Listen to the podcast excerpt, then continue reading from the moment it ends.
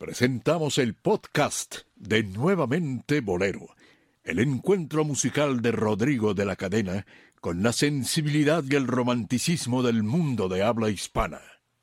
Nuevamente Bolero presenta.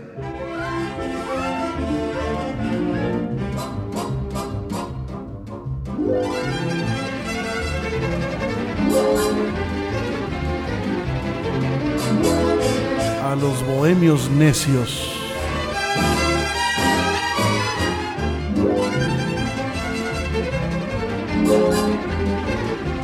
Muy gentiles amigos, como es costumbre, sean ustedes bien hallados, bienvenidos, bien sintonizados a la emisión radiofónica hebdomadaria en donde ustedes y nosotros nos encontramos a través de un común denominador.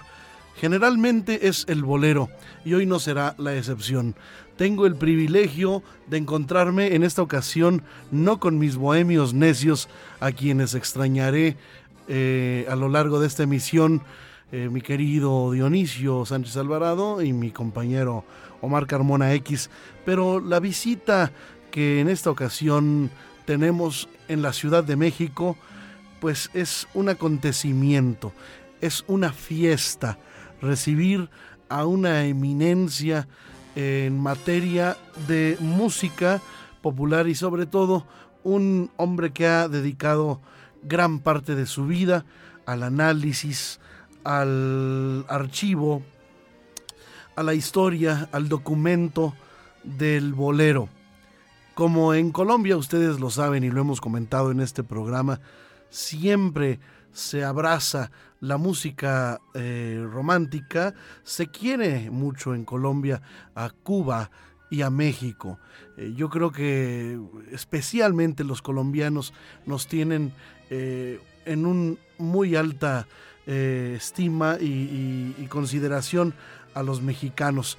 Espero algún día que nos concienticemos en este país y no nos hemos cansado de decirlo ni nos cansaremos de repetirlo. Espero algún día que podamos devolverle un poco, aunque sea, a Colombia lo que ella nos ha dado en abrazos, en afectos, en eh, esos valores que ellos saben encontrar en nuestras eh, expresiones y manifestaciones culturales, sobre todo la música. Y el invitado que en esta ocasión eh, recibimos como un invitado de lujo, de honor, de gala, que viste esta, esta emisión de Nuevamente Bolero, es mi amigo, el gran investigador, periodista, conductor de radio y televisión, César César Pagano. Muy bienvenido, querido César, ¿cómo estás? Gracias, Rodrigo de la cadena, admirado artista, por esta posibilidad de comunicarnos con los mexicanos, damas, caballeros y chicos que espero que se inicien también con el género romántico del bolero, ese gran corruptor de mayores. ¿Es una frase tuya esa, César? Esa es mía, sí, desde hace años es, muy acertada. ¿Y por qué crees que sea corruptor el bolero? Bueno, porque hay una gente que vive la vida tan inocentemente que nunca, eh, por ejemplo, eh, conoce los terrenos infinitos del erotismo, ¿no? De, la, de unir la bohemia, la poética, la música con, con la vivencia espiritual y corporal. Casi que se van inocentes de este reino, ¿no? Entonces, por eso yo creo que un propósito es educar sentimental y eróticamente a nuestra gente de toda Latinoamérica y el Caribe. Muy brevemente quisiera que nos comentaras eh, cómo inicia tu travesía a través de la documentación tanto gráfica como sonora del bolero. ¿Cómo, eh, cómo, cómo llegaste a hoy dedicarte a llevar a cabo, por ejemplo, uno de los programas radiofónicos más eh, autorizados en materia del bolero. Eh, ¿a, qué te dedicabas antes de esto? Bueno, siempre me gustó la música desde chico y en mi casa la había, y eh, aunque me tocó la relación muy cercana en el barrio Manrique, Medellín, con el tango, con la ranchera y con ciertos aires andinos como el bambuco o el pasillo. Y empecé a estudiar algo de técnicas de canto por mi inclinación musical y allí fui escalando, dijéramos, en el gusto y además descubrí que a mí realmente me podría gustar mucho la música de estos géneros que acabo de mencionar, pero no me gustaba la tragedia que había detrás. Por ejemplo, en el tango o en la ranchera, que a veces hay balazos, hay cárcel, hay sangre. Descubrí que naturalmente el hombre tiene sus momentos felices y de desdicha, pero que el bolero era más mesurado, más moderado en enfrentar eh, la desdicha. O sea, el mensaje era positivo. Era mucho más positivo, ¿no? Y entonces eso me, me atrajo hacia el Caribe. Y realmente me incliné, porque después descubro la música cubana, eh, esto y la música dominicana de Puerto Rico, de Curazao, de Haití, donde he estado, y luego eh, veo que siempre hay lo social, la sensualidad, la libertad y una tendencia predominante hacia lo dichoso del ser humano, ¿no? Y entonces definitivamente me conquistaron, aunque sigo amando mucho la, la música de Piazzolla, por ejemplo, o el mensaje poético que en la ranchera dejó en, de manera muy alta, muy eximia José Alfredo Jiménez. ¿De dónde eres? ¿De qué parte de Colombia? ¿Dónde naciste? Soy de Medellín y no lo vuelvo a hacer. ¿Por qué? bueno, porque imposible renacer dos veces. Mi ciudad ya es Bogotá. Ya eres rolo, cambiaste, dejaste de ser paisa. Bueno, ahora soy colombiano, que no creo en regionalismos. Me gusta estar en la capital, que es una ciudad donde eh, la cultura se vive a diario, donde hay mucha vivencia y oferta cultural. Ponos en, un, en el contexto de qué es lo que estás desarrollando, a qué te dedicas actualmente. Fundamentalmente tengo, tengo tres tareas en este momento. Eh, continuar con mis programas de radio que comenzaron hace unos 40 años en Radio Sutatensa, una emisora cultural de alfabetización popular eh, pasé fugazmente por la radio comercial, que no me gustó, sobre todo cuando quieren imponerte lo que tú debes difundir eh, por convenios que hacen las radios comerciales, algunas, digo yo, pero no me gustó esa imposición y algún día descubrí la radio cultural y en esa me quedé, en la Radio Nacional de Colombia, en, la emisora de la Tadeo Lozano y en la Javeriana donde estoy actualmente, de la Universidad Javeriana, emisora cultural, donde te pagan muy poco, pero tienes autonomía para programar y para con libertad. Exacto. Actualmente tu programa, eh, yo, yo te conocí a través de la radio. Yo, mi primer contacto contigo fue escuchando la radio en México, a través de Radio UNAM, que repetía tus programas. Los, eh. aquí es Radio UNAM es una repetidora de tu programa y esperemos que, que esté eh, retomándose próximamente porque creo que hubo una pausa en temas de producción o de organización técnica. Exacto. Sin embargo, eh, eh, además de tu labor radiofónica, porque te confiesas a través de algunas entrevistas, que por cierto hay pocas entrevistas hacia tu persona, generalmente tú eres el que estás entrevistando a alguien. Me encanta más oír y aprender. Pero pero tú te confiesas un nombre de radio. Además de la radio, ¿en qué más has eh, basado eh, tu tiempo en, materia de bolero? Bueno, eh, yo te he encontrado, por ejemplo, en algunos países, como en Cuba, en donde eres un infaltable. Claro, uno aprende mucho de las conversaciones, incluso de las que cree a veces más intrascendentes, aprendiendo de los que saben, de los que conocen como grandes maestros como Leonardo Acosta, Cristóbal Díaz Ayala, eh, Jaime Rico Salazar, en, Colombia misma, ¿no? Eh, en fin, y leyendo, discutiendo incluso, teniendo polémicas a veces álgidas, pero deliciosas porque te dejan un sedimento de conocimientos muy grande. ¿En qué temas polemizas? Mira, por ejemplo, tengo uh, ciertas disputas a veces con los que se estacionan en un tiempo en la música. No me gustan los coleccionistas que se quedan solo en el pasado o los que solo, o muchachones, que solo consideran la época contemporánea desconociendo la gran tradición que hay atrás. A mí me parece que la música tiene siempre momentos muy brillantes y que siempre habrá música excelente, música regular y música pésima, incluso mala. Eh, de manera que lo importante es como tener el detector de calidad prendido, como decía Elio Orobio, y sintonizarse con la mejor música de todas las épocas. Entonces, para mí es muy extraño que haya gente que conoce y venera a, bueno, te hablo de Alfonso Ortiz Tirado, pero no llegan a, los eh, momentos contemporáneos más... más eh, desprecian los años 50, 60. Por ejemplo, ni Nicolás Urselay está en sus eh, inventarios, ni conocen los chicos que en este momento están intentando hacer bolero, quizá no de una forma cabal o idónea, pero que se atreven por lo menos a cultivar el género y a difundirlo entre su generación. ¿Eres un purista del bolero? ¿Te molestan las fusiones? No, si están bien hechas. Y me parece que ha habido muchas fusiones. A ver, dame ejemplos de bien hechas y de mal hechas. Bueno, te digo que, por ejemplo, Julio Gutiérrez hizo una fusión muy, muy productiva y muy agradable del bolero mambo un poquito de tu amor, ¿no? Que es el primer ejemplo que me salta a la memoria.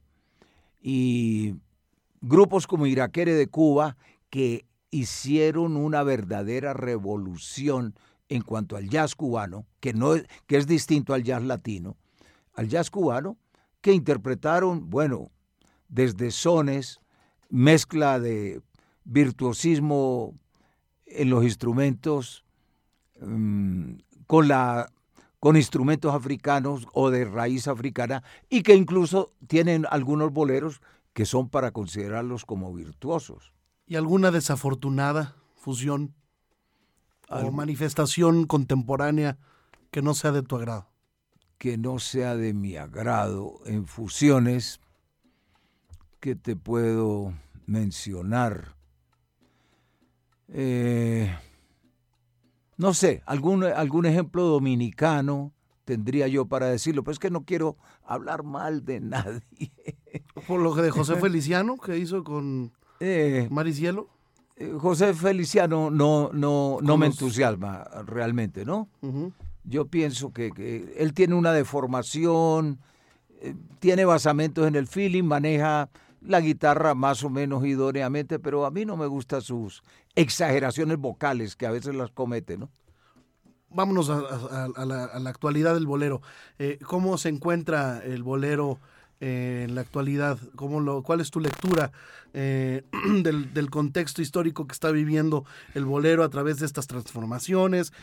Hay nuevas canciones este, en Colombia que hay tanta, tanto arraigo del bolero. Eh, ¿Ha habido nuevas expresiones, nuevas canciones, nuevos, nuevas voces? Mi diagnóstico general es inquietante. Es inquietante porque en el año 2018 ya no tenemos las emisoras que antes lo transmitían en forma estable. Ya no tenemos las ciudades que antes convocaban eventos nacionales o internacionales del evento. Quedan muy pocas ciudades. Ha desaparecido en la mayoría. Ya no hay tanta eh, bibliografía que salga sobre el bolero. No, eh, eh, programas en televisión, yo no conozco ninguno que tenga el bolero en este momento. Y quedan muy pocos a nivel nacional o a nivel local. Eso es cuantitativamente se puede demostrar, aunque muchos románticos me digan, no, pero mientras haya el amor habrá bolero. Eso es en cuanto a los medios de comunicación, los medios electrónicos, pero en cuanto a la expresión artística... Sí la hay, pero el cuello de botella... ¿Quiénes? ¿Quiénes? El problema es que no encuentran foros. La difusión.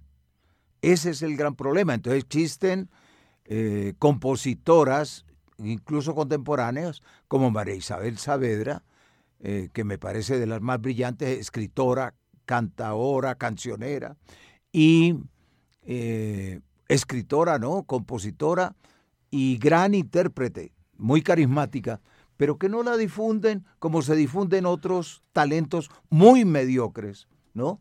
Háblame del bolero de Shakira. Como Maluma, eh, por ejemplo, para citar un tipo que, que me parece una mediocridad como texto y como mensaje dentro del reggaetón idiotón, que yo llamo. Hay amores. Sí, hay amores. Shakira es una muchacha muy inteligente que desgraciadamente encontró su camino a través de la fama internacional del pop. De lo comercial, de lo mercantilista de la música. Y que mueve muy bien sus caderas. Ella, alguien dijo que era mejor bailarina que cantante, pero es inteligente. Cuando le encargan para una película como El amor en los tiempos del cólera, inspirada en García Márquez, hace Hay Amores, que es una canción que ahora la tienen la mayoría de las mujeres intérpretes del bolero en Colombia incorporada a su repertorio. Hay otro bolero nuevo, que relativamente nuevo, que tendrá 8 o 10 años, de Jaime eh, Enrique Miranda, de Ipiales, del sur de Colombia, eh, límites ya con Ecuador, eh, que estuvo en el trío Los Románticos y allí le surgió Locura Mía, que ya tiene más de 60, 70 versiones, entre otras las de Los Tres Reyes y las de Rodrigo de la Cadena. Ole. ¿No? Eh, Andrés Cepeda, ¿qué opinas de él? Yo creo que Andrés tiene una buena intención en defender el bolero, pero no tiene y no conoce los patrones del pasado para cantarlo, el fraseo correcto, los matices, el rubateo, entonces lo, lo canta a veces cercano al pop o a la balada, que no me satisface completamente. Creo que la ha mejorado bastante, por lo menos logré que no utilizara cuando canta con una orquesta grande, con Big Band, la batería, que me parece desastrosa para el acento, para conseguir el acento genuino del bolero. Esa batería a tiempo que elimina la síncopa, que compite con la voz del cantante, es horrorosa y yo la combato mucho. Se lo dije a Gilberto Santa Rosa, ¿no? Para que tuviera en cuenta eso. Y le dije, fíjese que el bolero no admite sino el discreto ritmo, hombre, del bongo, de la maraca, la clave, y si acaso, muy discreto también, un timbal. Pero la batería, esa gringa que meten, que quieren hacerla parecer a rock o a qué diablo, no sé, me parece que atropella y, realmente conspira contra el bolero genuino. ¿Por qué gusta tanto la música mexicana y en particular el bolero en Colombia? Bueno, los colombianos como todos los latinoamericanos, porque se encuentra, pues encontré boleros en Haití como se encuentra boleros en Brasil, que es otro idioma, yo creo que es el mejor género, el género más auténtico para poder manifestar los sentimientos, los pensamientos y las emociones de la pareja latinoamericana. Pero ¿por qué Colombia en especial? Digo, no es lo mismo si vas a Perú o si vas a tierras vecinas como Ecuador o, Venezuela, no es el mismo arraigo ni amor que tienen, sobre todo por México. Pero yo creo que todos somos románticos en, en Latinoamérica de una manera exagerada. Yo conocí una alemana que me decía, es que ustedes son, yo me opongo al bolero, el bolero es demasiado romántico y entregado a la mujer. Y, no, hay que ser más racional, hay que eh, conservar como los impulsos con mayor autocontrol. Ella decía que nosotros éramos desaforados. Ahora, ¿por qué la ranchera? ¿Por qué los corridos? ¿Por qué los sones huastecos se, oyen en Colombia? Hay partes de la geografía que son muy parecidas en Colombia y aquí que encuentras instrumentos incluso eh, semejantes, como el arpa, ¿no? Eh, o que encuentras ya las trompetas y encuentras mariachis. Y, yo creo que también el machismo, eh, la, valentía, la nobleza y el, grito desgarrado o, o, cierto virtuosismo que también se manifestó en esta música, pues fue acogida por grandes sectores de la música colombiana, ¿no? Don César, cuéntame por favor, ¿qué es el bolero? Dime qué es el bolero. Mm, el bolero yo creo que es la música más idónea para cantarle al amor feliz, al amor desdichado o a esos espacios intermedios que también tiene el bolero, como son los celos, como es la incertidumbre, como puede ser el, amor imposible o, ilusorio, etc. Me parece que es el que mejor ha logrado un gran desarrollo eh, musical a través de las distintas épocas, sobre todo cuando llegó el feeling, que le incorporó elementos del jazz y de la música brasilera para hacerlo progresar.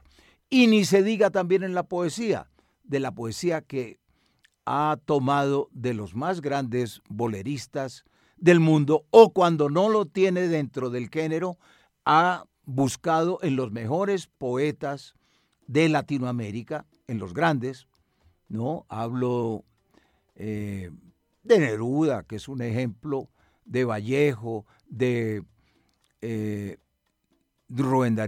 ¿no? de poetas de México y de poetas propios también para alimentarse y nutrirse. Románticos.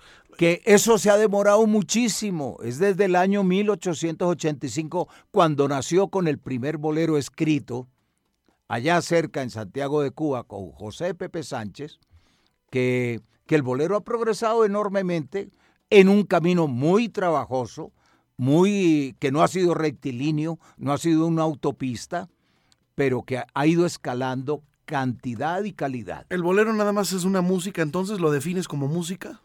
No, música y poesía. ¿O es, o es, o es una cultura?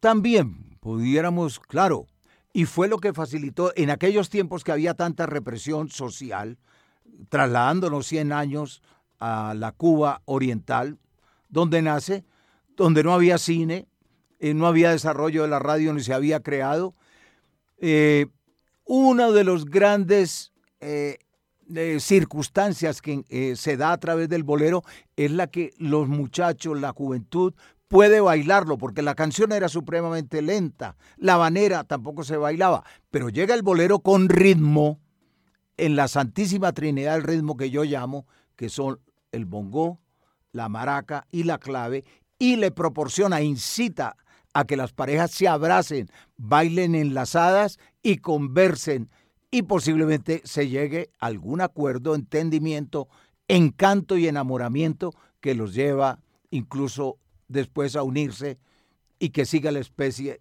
su crecimiento impostergable. ¿El bolero es un ritmo? Claro que es un ritmo. Es un género romántico, cantable, bailable, dedicable. ¿Qué características debe de tener una canción para ser considerada bolero? Para diferenciarse del bolero mallorquín o del bolero español que llegó, no es ternaria. Eso es un poco técnico, es binaria, casi siempre dos cuartos o cuatro cuartos, y que tiene dos estrofas de 16 compases, un inicio, una introducción, en la mitad algo que llaman algunos pasacalle, un interludio y un final adecuado. Esas características fue que se las dio justamente José Pepe Sánchez. Pero hay boleros que no tienen estos, estos, que no cumplen con estas características. Bueno, pero hay un poco de libertades y de licencia también, pero se define en el ritmo, me parece, fundamentalmente.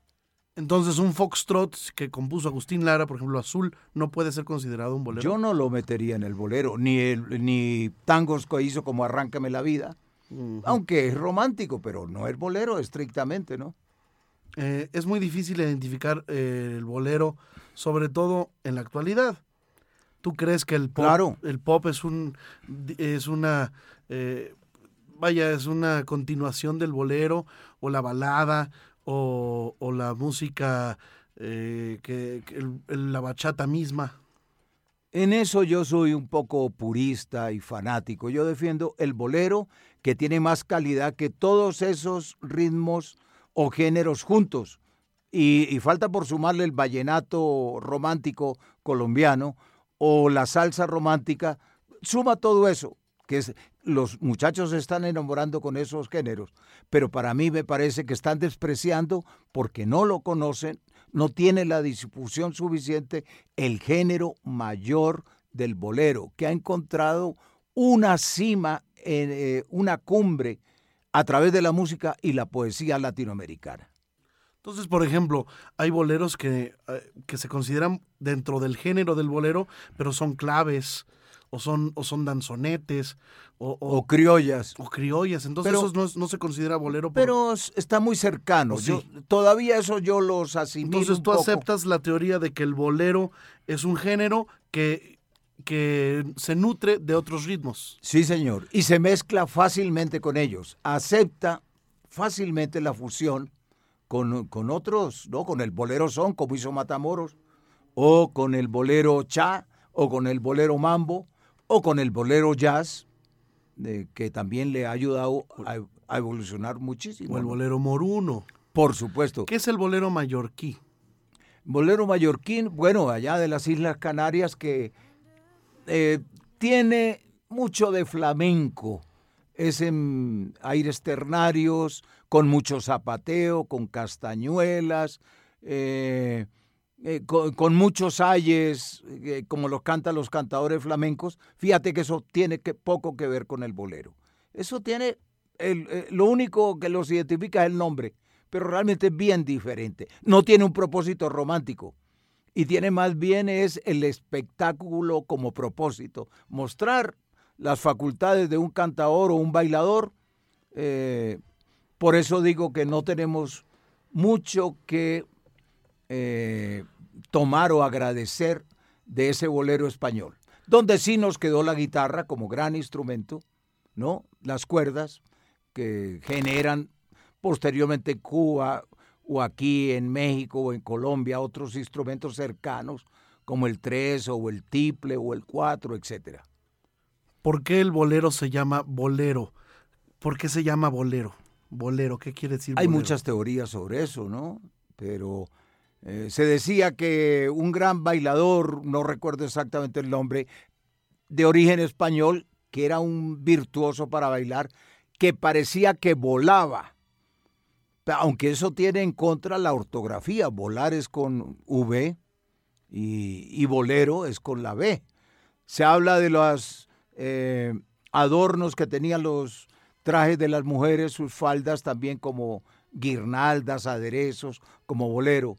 Aquí en México entiendo que es el lustrabotas, el que, como se le llama a los boleros. No sé, pero eso no se ha podido comprobar. Y, hay boleros europeos en la Pero debe de tener un porqué. ¿Cómo de pronto le vamos a poner un nombre X? ¿Por qué? Debe de tener una razón. Habrá que indagar. Una etimología mínima. Si, el bolero de, de Beethoven, los boleros que hiciera alguno de estos clásicos, o el de Ravel, mira que no, no tampoco. Eh, nos compagina, nos trae siquiera una evocación de lo romántico, ¿no? ¿Por qué afirmas tú que el primer bolero fue cubano y fue Pepe Sánchez? Porque en Santiago de Cuba he visto la eh, partitura, porque es, no, hubo boleros antes, un señor Limonta, se menciona por allá, se menciona a Nene Manfugaz, a otros que posiblemente hicieron boleros. ¿Sindo Garay? Eh, pero es que Sindo es posterior a Pepe Sánchez, ¿no? Pepe era el maestro de, mismo Sindo eh, y mayor en edad. Eh, hubo boleros, pero que se perdieron con el tiempo. El acierto de, de Pepe Sánchez fue escribirlo en partitura y Ah, y que además tenía una cierta calidad eh, en los versos y en la música y se transmitió de generación en generación, pero quedó el documento escrito que facilitaba esa labor. ¿Y Pepe Sánchez le puso bolero? Escribió tristezas, bolero. Ay, eso sí no lo recuerdo. Sé que era tristezas, pero yo no me fijé, no, no puedo decirlo. O sea, habrá sido él, tal vez era una canción para él, una criolla. Pero él era muy mujeriego y para calmar los celos de una dama, recuerda cómo comienza, ¿no? Tristezas me dan tus penas, mujer, profundo dolor que sufras por mí. Ay, ay, ay, ya poesía.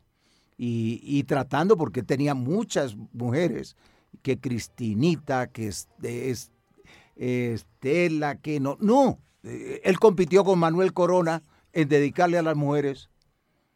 Yo no sé si, pero parece que tuvo más éxito que, que Corona, que viviera enamorado platónicamente de una cantidad de mujeres que no culminó felizmente. Pero entonces, ¿ya existía el bolero según tú cuando Pepe Sánchez? Yo creo.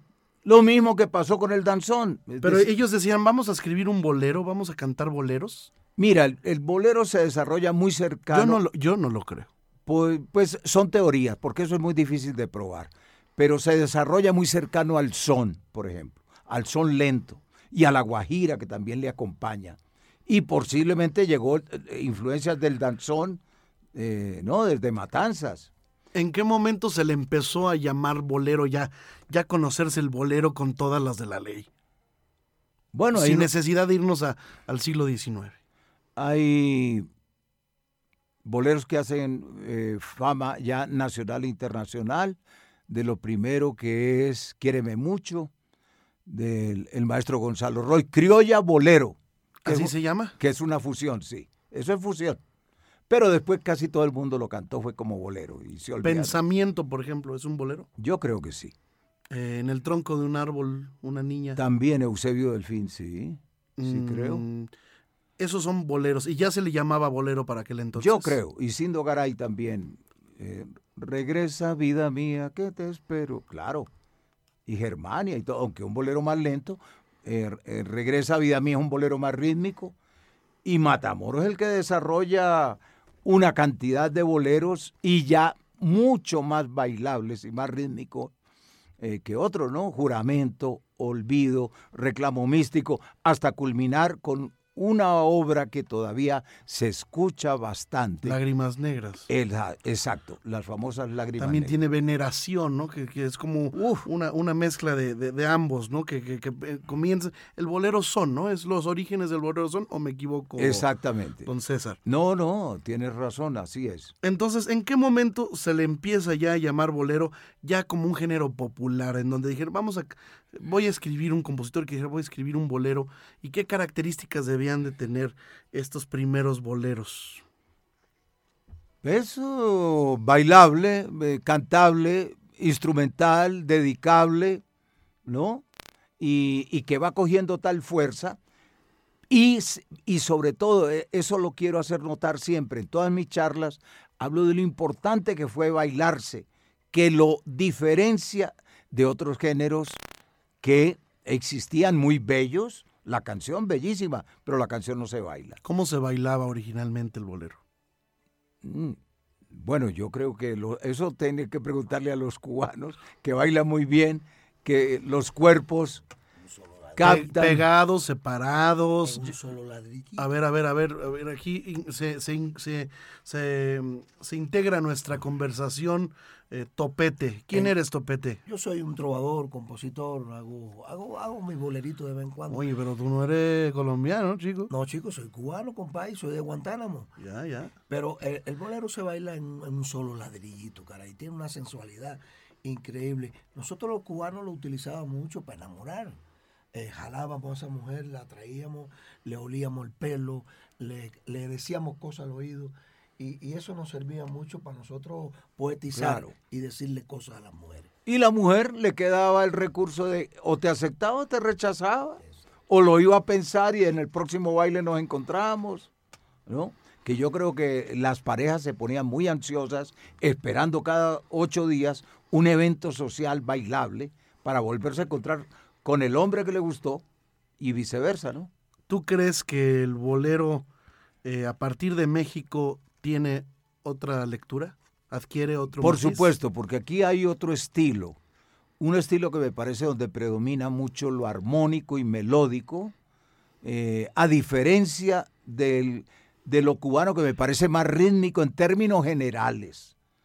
Pero sin querer dogmatizar, veo que México con la revolución logra un grado de industrialización y con su poderío económico, un país muy grande, con mayor población, por supuesto es una economía que pesa en toda América Latina, y, e industrias eh, que se desarrollan simultáneamente, como la industria discográfica, como el cine, eh, las editoriales, todo eso le da una gran pujanza al bolero para difundirlo por América Latina e incluso por el mundo.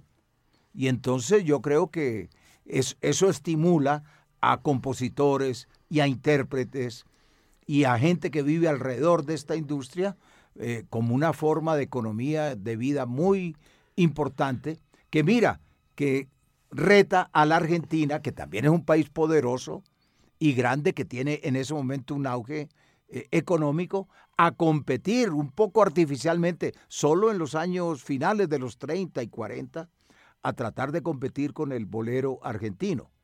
Porque existió otro país importante cercano a Cuba, otros países como República Dominicana, como Puerto Rico, por los cuales ese rosario de islas, ese archipiélago de islas del Caribe, por allí fue pronto eh, y rápido que circulara el bolero, que llegó a Nueva York, pero no para conquistar a los gringos. Me parece que primero conquistó era a los latinos que vivían en los Estados Unidos, en Miami, que era una ciudad muy subdesarrollada en ese tiempo, pero Nueva York sí era una, una gran eh, cosmopolita, una ciudad muy grande, cosmopolita, o luego San Francisco, Los Ángeles, mexicanos también en su mayoría, que lo acogieron y lo divulgaron. ¿En dónde ubicas tú la época dorada del bolero, la época de oro del bolero?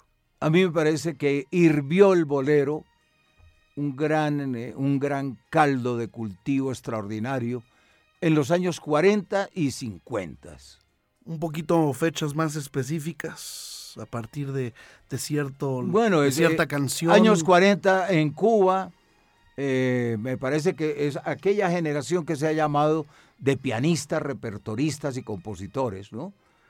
Tan grandes como René Tusset, como Mario Fernández Porta, Bobby Collazo. Guzmán. Adolfo Guzmán, eh, Orlando de la Rosa. Eh, bueno, es una cantidad de Julio Gutiérrez, tan importante también. Pero mira, como reacción a ese bolero ya casi interpretado por cuasi sinfónicas, por orquestas muy grandes, con grandes arreglos, provocan que desde la base popular, gente muy humilde pero con gran talento, vuelvan a la guitarra y a la, a la aparente sencillez, como es lo del movimiento del feeling, que crean, retornan a lo de los trovadores, ante ese bolero tan complicado y tan costoso de grabar, de difundir, eh, que cada día se complicaba más, me parece que hay un retorno a la guitarra y la voz humana, que es lo que hacen todos estos amigos que conocemos tan caros ¿no? a nosotros, Portillo, José Antonio, Ángel Díaz y Tirso y, y las grandes cantadoras que salían de allí, grandes cantadores, que florece a mediados de los 40. No, perdón, nace en los 40, pero cuando realmente se desarrolla es cuando llega la Revolución Cubana, que se arrincona el bolero cantinero y se cambia por el bolero más filo, más fino y más elegante, como es el bolero feeling. Pero después siguieron también el desarrollo de conjuntos como la Sonora Matancera, Arsenio Rodríguez, el conjunto Casino, los jóvenes del Cayo, etc. y una etcétera muy largo, y una cantidad de grandes figuras que surgen y, y brillan en los años 50. Orlando Vallejo, Orlando Contreras, La Berta Dupuy, Olga Guillot, y, bueno, eh, es un estallido en Cuba. Y en, en México el gran productor y difusor también de boleros, esos estilos extraordinarios de Guti Cárdenas, de Agustín Lara, de Gonzalo Curiel, de Luis Arcaraz, una cantidad enorme de compositores de primera línea con otro estilo, pero que conservan el ritmo, quizá no tan marcado como los cubanos, pero hacen su aporte. Y yo lo encuentro muy original en dos aspectos, el desarrollo Primero, de estos grandes compositores eh, para un repertorio que se, se crece extraordinariamente, los tríos que llegan a una perfección increíble que no ha podido igualarse donde yo tengo pues esa evolución del trío armónico de los Panchos, los Diamantes, los Tres Caballeros, los Tres Haces y muchos más que siguieron, ¿no? Y otra, otro género que crean aquí interesante, importante, el bolero ranchero, ¿no? que me parece que da una característica, eh, bueno, hasta ahí me atrevo yo a diagnosticar algo de, de los aportes singulares de México en cantidad y calidad extraordinaria. ¿Quién es el padre del bolero? Mm, yo creo que habría que hablar, era más bien de una generación, ¿no? De generación donde eh, Pepe Sánchez ni siquiera es el creador, es el organizador, el que le da las características principales al bolero. Pero con esa generación que están ahí cercanos luego, Sindo Garay y estos que ya mencionamos, Eusebio Delfín, que le da más técnica a la guitarra y, después eh, llega Matamoros y, no sé, y otras regiones, Manuel Corona, Patricio Vallagas. Pero no hay un padre del bolero notorio, del bolero como lo conocemos actualmente. No, yo no creo. No, creo que pueda. Quizá aquí pueda erigirse por encima por su gran calidad y por su gran influencia y por su vida mítica Agustín Lara, ¿no? Eh, aunque no dejo de considerar a Gonzalo Curiel, a Gabriel Ruiz, a Luis Arcará, no sé, tantísimo, a los hermanos Domínguez Borrás. Uno no sabe qué hacer, cuando se enloquece comparando. Y a, las doñas, desde doña María Griver, Consuelo Velázquez, eh, María Emma Valdelamar, hubo, hubo, y Lolita de la Colina, ahora a quien quiero entrevistar. Hubo, hubo artistas que, lejos de aportarle al bolero, eh, consideras tú involucionaron el género? Yo creo que sí, sí, sí. Los que hacen fusiones mal hechas o... Pero por ejemplo, Jaramillo. Uy, a mí no me gusta. A mí me gusta al que él imitaba, que era Olimpo Cárdenas. Ese me parece que era un caballero del bolero ecuatoriano, porque Julio Jaramillo lo primero que hizo fue utilizar el repertorio de su maestro, que era Olimpo, y llegó a tener por, no sé, por su vida etílica, eh, se volvió en, un hombre de leyenda que lo adoraban más que a, a Olimpo, que es el creador de ese estilo y que en mi concepto es de superior calidad. Entonces, de alguna manera, podrías que considerar que lejos de aportarle o de enriquecer al género, lo, bajó un poco de nivel. Yo creo. Ok. Estoy convencido. ¿Alguien así de este tipo de artistas, eh, no sé, Pedro Infante? No, Pedro Infante era muy carismático, tenía una voz pequeña pero bonita, bien, bien manejada, era muy versátil y un hombre de una, de una popularidad extraordinaria. Bueno, como voces yo prefiero a Jorge Negrete, ¿no? Como calidad de voz, timbre de voz, pero no puedo, no puedo olvidar el aporte popularísimo de, de Pedro Infante, ¿no? Eh, eh, quisiera dedicar esta última parte de la entrevista. Agradezco tu tiempo, César. Em, César Pagano. Con todo gusto. Estamos conversando con César Tienes derecho a interrogarme como quieras. ¿Cómo se llama tu programa en Colombia? Conversación en tiempo de bolero. Igual. Porque contigo no se puede hablar. y, igual que, que, una gran composición del maestro René Tusset, a quien tuve el honor de entrevistar en la ciudad de Miami. Así se llama. es, René Tuset es el autor de Conversación en Tiempo Bolero. Exactamente, sí. Fíjate, no sabía de quién era el autor. Y me encanta. ¿Qué versión te gusta más? Vicentico Valdés. Me, encanta. Es de los mejores, de mis preferidos en la interpretación del bolero. Lo grabó Moncho también, ¿no? Hizo una versión. El español también, también. El bolero, gracias. Me parece que sobre todo Machín, aunque Matamoros estuvo antes, pero quien permaneció fue Antonio Machín quien pegó el bolero en, en España e hizo toda una, una propagación fabulosa. Para hacer eh, esta, te digo, esta última parte de la entrevista, me gustaría dedicarla al bolero en Colombia. Que me hables, eh, eh, ¿cuál fue el primer el bolero colombiano? Primer bolero colombiano, que han tratado de competirlo, pero no se ha demostrado algo que que La Niña de los Ojos Verdes, año 20, pero eso resultó que era un danzón, eso no era bolero. El auténtico bolero aceptado por la mayoría de los especialistas es Te Amo, de la autoría de Jorge Áñez, quien lo grabó varias veces.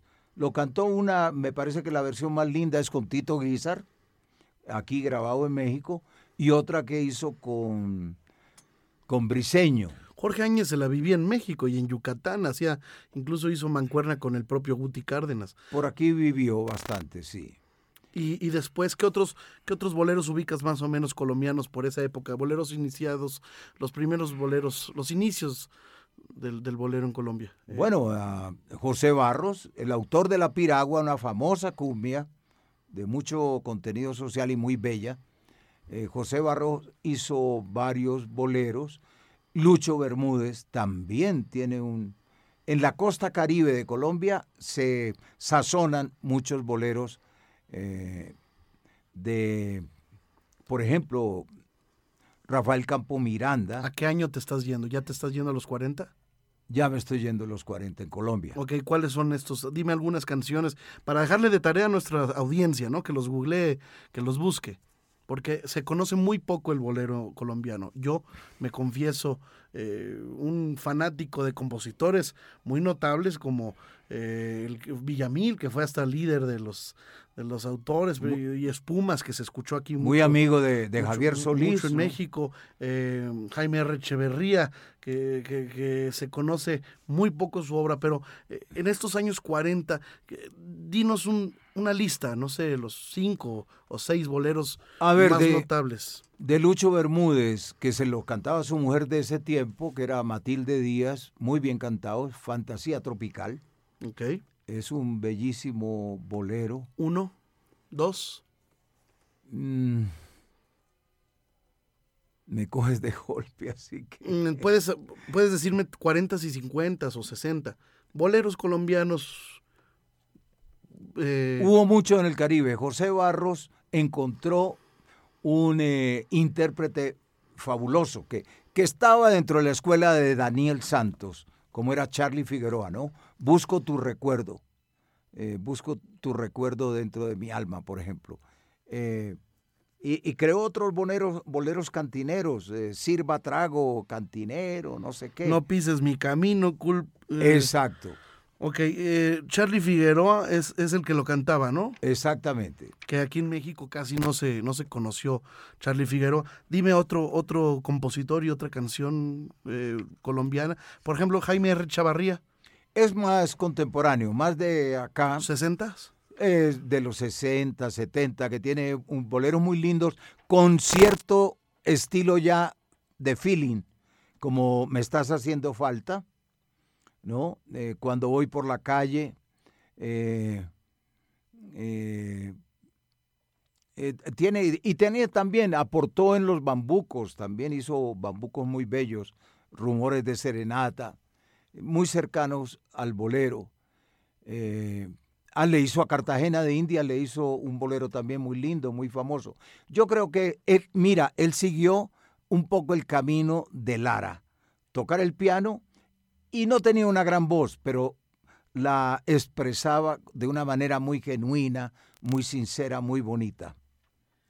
¿Tú considerarías que el bolero colombia, perdón, el bolero cubano y el bolero mexicano le restaron importancia al bolero colombiano? Yo creo que el bolero colombiano no se ha conocido suficientemente, como el bolero venezolano, donde encuentro un baluarte extraordinario del género, sobre todo a través de grandes intérpretes. ¿no? Me, parece que allí, en Puerto Rico y en República Dominicana, eh, puede estar eh, una, una suma muy importante del bolero. Brasil tuvo su momento, tuvo su tiempo, como la Argentina también, ¿no? Eh, donde el bolero brilló. Álvaro Dalmar. Álvaro Dalmar, gran compositor colombiano de bambucos y de boleros.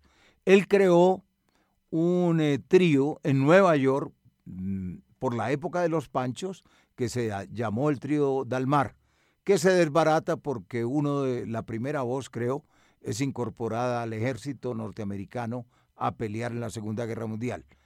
¿no? y sufre un accidente en su mano cuando un amigo, donde él había puesto la mano, cierra la puerta de un carro y le dañó su carrera de concertista, porque estaba estudiando, entre otros, con Andrés Segovia, pero se dedica a componer bellos boleros y mucha música colombiana que le interpretó magníficamente Carlos Ramírez. Boleros famosos colombianos de todos los tiempos, algunos que me puedas tú mencionar, además de espumas. De espumas. Bueno, te digo, me estás haciendo falta, que ya lo mencioné. Eh, fantasía tropical eh, de, Lucho, los, los de, me, que mencioné. Eh, Intérpretes notables del bolero en Colombia. Yo pienso que en voces líricas la voz más notoria ha sido Carlos Julio Ramírez, más conocido como Carlos Ramírez. La voz antillana del Caribe, Nelson Pinedo, quien estuvo en la Sonora Matancera. Y Bob Toledo, un hombre eh, también caribe, que vivió en San Andrés y Providencia y, terminó suicidando, ¿no? no sé por qué, en los hombres. En las mujeres yo pienso que fue Matilde Díaz, en los tiempos pasados la más importante, eh, Emilia Valencia de la orquesta de Pacho Galán, también fue interesante, importante, y unas colombianas que hicieron su vida aquí en México, Sofía Álvarez, ¿no? Eh, por ejemplo. Claro, la intérprete de mi querido capitán. Exactamente. Y, ¿qué te digo? de la época actual vuelvo a mencionar a Marisabel Saavedra, a Lorena Blum, quien vive en este momento en, en Cartagena, Amparito Escobar, eh, y compositoras eh, también, pero con poca difusión, con pocas oportunidades de manifestarse, ¿no? como Ángela Riascos, como, eh, no sé, hay un grupo interesante eh, en Bogotá, pero como se acabó el mismo Festival del Bolero en Bogotá, no hay forma de que haya acceso a la radio o a la televisión o a los discos. Pero vaya que nos has hecho eh, recordar grandes voces y nos has dejado una tarea. yo creo que sería importante mencionar a Víctor Hugo Ayala, tal vez, ¿no? Víctor Hugo, una voz catalogada como lírica, eh, brilló bastante en su momento, años 60, 70. Con el bolero Moruno, ¿no? Que cantó Dos Cruces, este, cosas de, Carmelo Larrea. Camino Verde. Camino Verde. Eh, también tomó algo del repertorio cubano de Las Perlas de tu Boca. Un poquito como Barbarito Díez, ¿no? Que, cantaba estos, este, este, repertorio, ¿no? Él vive, vive aún, tiene edad avanzada, 83 83, 84 años. Yo le entrevisté y le hice programas porque valioso, importante. Pues muchas gracias, César. Eh, me, te quisiera preguntar así como por último, eh, yo te voy a decir un, subgénero del bolero y me gustaría que me dijeras lo primero que te, que te venga a la mente. Puedes extenderte o no te puedes extender, como tú quieras. Eh, un bolero mambo. Un bolero mambo.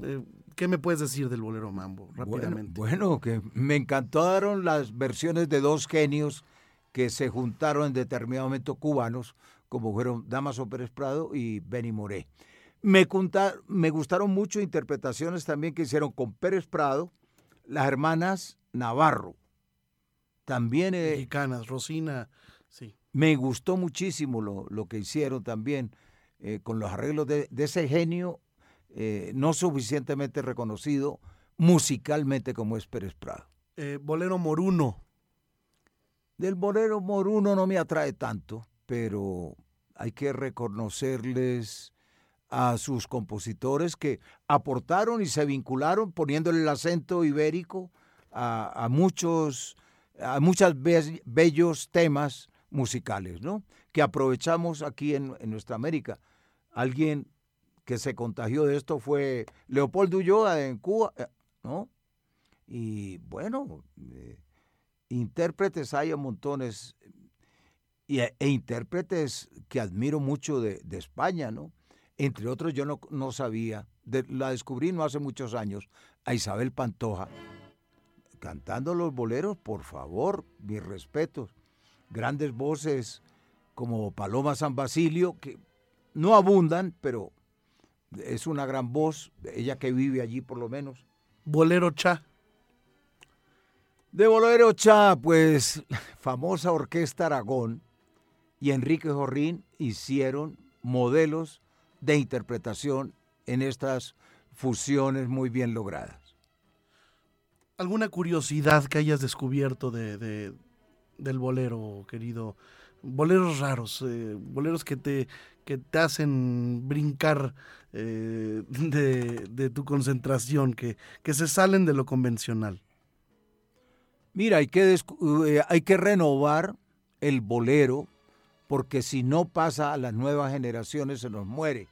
Y me parece que hay grandes representantes contemporáneas y, y sobre todo las, las noto en gente cubana como Ives Cepeda, como Anaís Abreu, como Mara Portuondo, como Gema Corredera, aquí en México Eugenia León, y está gustando mucho, no para mí, pero para el público joven en Colombia, la Furcade. Esta eh, joven que está interpretando sobre todo a Agustín Lara, ¿no? Bueno, puede que no sea la interpretación más acertada, pero es una forma de llegar a la nueva generación. Porque una cosa sí debemos tener clara. Si cualquier género y en este caso el bolero, no pasa masivamente a la nueva generación, ese género se muere. Como se está muriendo el danzón en Cuba, ¿no? que afortunadamente en México se mantiene vigoroso. Pero el bolero ese es mi gran temor, que no está pasando masivamente, por lo menos en mi país, a la nueva generación. Y eso me da mucha inquietud.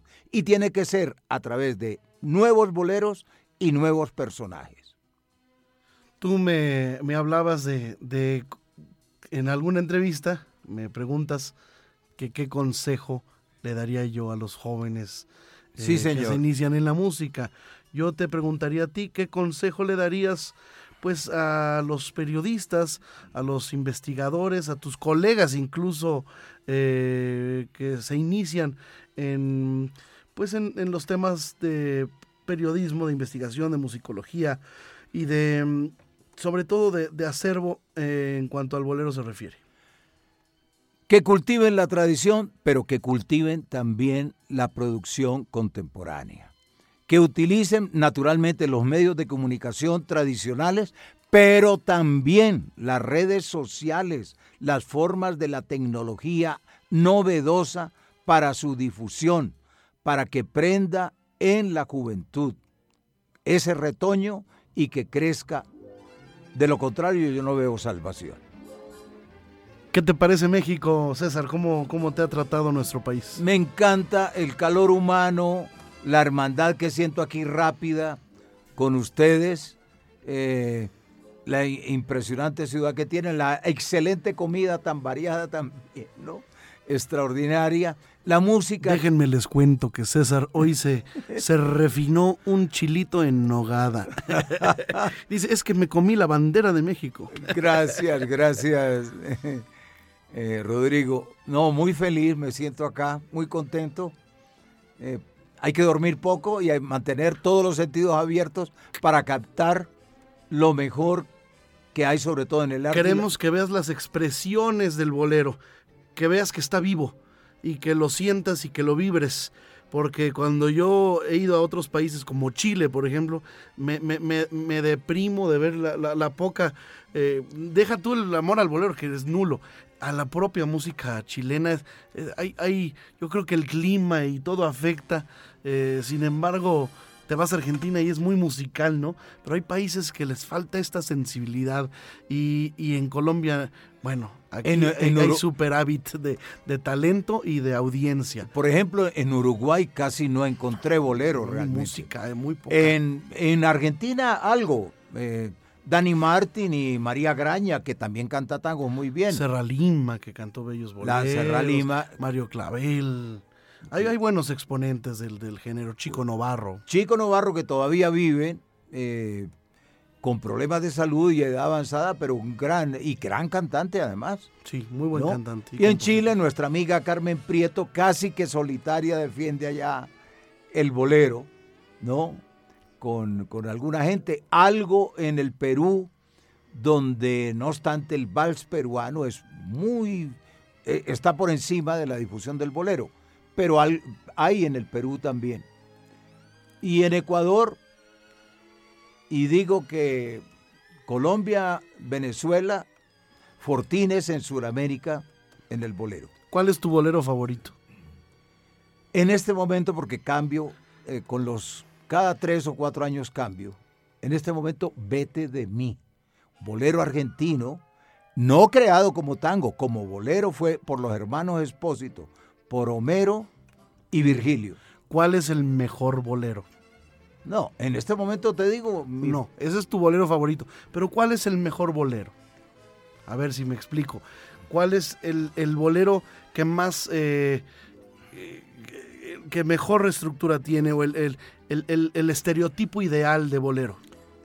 ahí habría que, me inclinaría a irme con Portillo de la Luz, en realidad y fantasía o delirio. O sea, en el O mensaje, tú, mi, el- de- o tú mi delirio. el, mensaje positivo, tú te refieres. Eh, ¿Le apuestas al bolero de desamor o al de o al positivo, al de, Yo amor, de las cosas bellas? No, no, al yo que exalta las- la- lo, lo bello del amor. No, no, no, yo siempre soy positivo. Entonces, mi consigna es optimismo frente al abismo.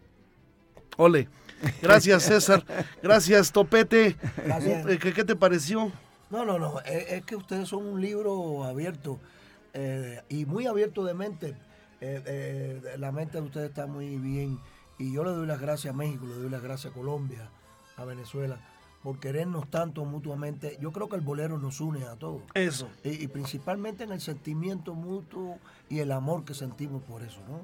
Muchas gracias, Topete. Esperemos pronto escucharte porque Sí. tienes eh, un ensamble musical eh, muy bien logrado con ah, compañeros tuyos como Manolo Mulet, en, que está bien tresero, Sí. ¿no? que toca el tres cubano. Ya nos ya haremos un programa especial Vamos con treseros. Gracias, César Pagano. No, Rodrigo de la cadena, eh, feliz de estar aquí eh, contigo y conversando con la gran audiencia sensitiva e inteligente que tienes.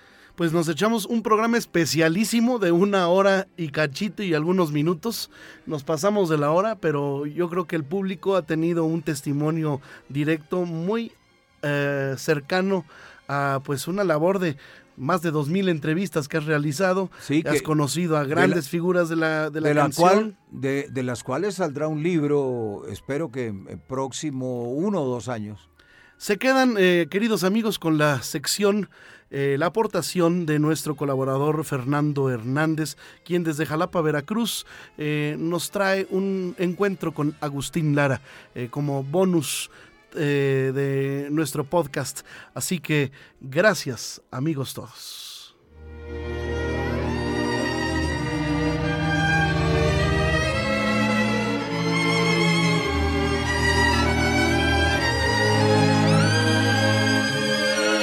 Nuevamente Bolero presentó.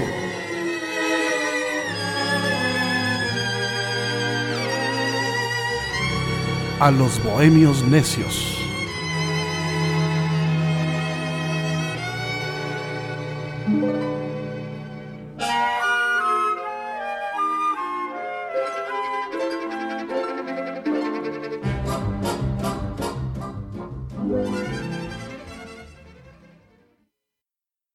Cuando yo sentí de cerca tu mirar de color de cielo, de color de mar, mi paisaje triste se vistió de azul. Con ese azul que tienes tú. Desde Jalapa, la hermosa Atenas veracruzana, Fernando Hernández Guerrero saluda a Rodrigo de la Cadena y a su público.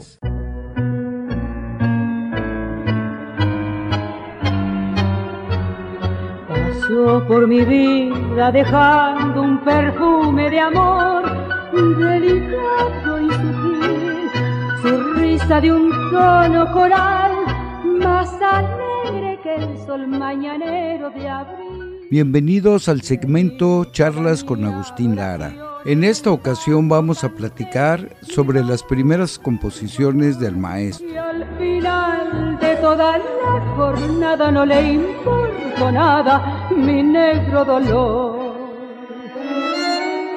En los años 20 del siglo pasado llegaron a México dos ritmos populares en sus países. De Argentina llegó el tango exaltando la varonía arrabalera y de Cuba el danzón. Por la forma cadenciosa de bailarlos y la cercanía con la pareja, ambos géneros musicales fueron muy populares entre el público mexicano que asistía a los prostíbulos. Y como el joven Agustín Lara se inició como pianista precisamente en un prostíbulo allá por 1913, necesariamente ahí aprendió a tocar el tango y el danzón. Además, aprendió un ritmo que cada día se hacía más popular, el bolero yucateco. Agustín Lara tuvo el gran acierto de mezclar el ritmo del danzón y el bolero yucateco para dar forma a un nuevo ritmo, con letras tomadas del espíritu del tango y adaptadas al arrabal mexicano. Así, el músico poeta presentó un bolero bailable propicio al ambiente de los burdeles. A esta clase de música, el investigador Jesús Flores y Escalante la llamó bolero urbano, ritmo que de un recurso musical en sitios de mala muerte se convirtió en un género que haría historia en la música popular mexicana y especialmente en el desarrollo del bolero. Lara, pues, fue el creador de un nuevo género musical que sabía arrabal, a ciudad naciente, evitando una cierta forma de extranjería sajona y sudamericana a cambio de un mestizaje caribeño más compatible con lo nuestro. Lo difundió primero en los salones de baile y casas de asignación y después en el teatro de revista y en la incipiente radiodifusión. En sus letras, Agustín Lara transcribía tanto sus vivencias personales al lado de cabareteras y bohemios, como las vivencias de despechados que ahogaban sus penas en las letras de una canción, el alcohol o los brazos de las prostitutas letras que por su origen llegaban al alma de infinidad de seguidores al ver reflejada su propia vida en alguna canción.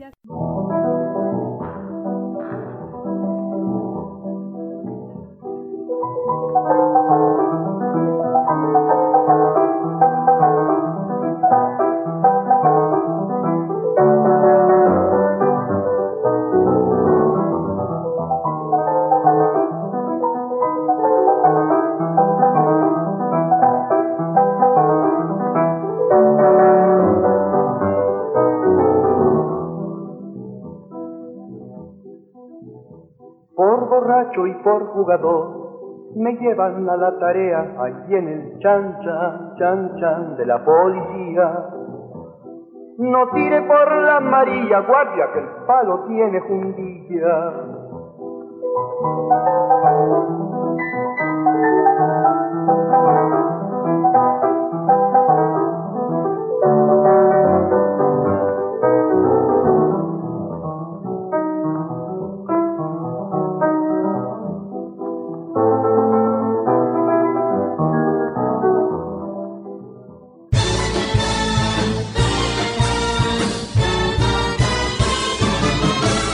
Los invito para que escuchen la continuación de las charlas con Agustín Lara la próxima semana.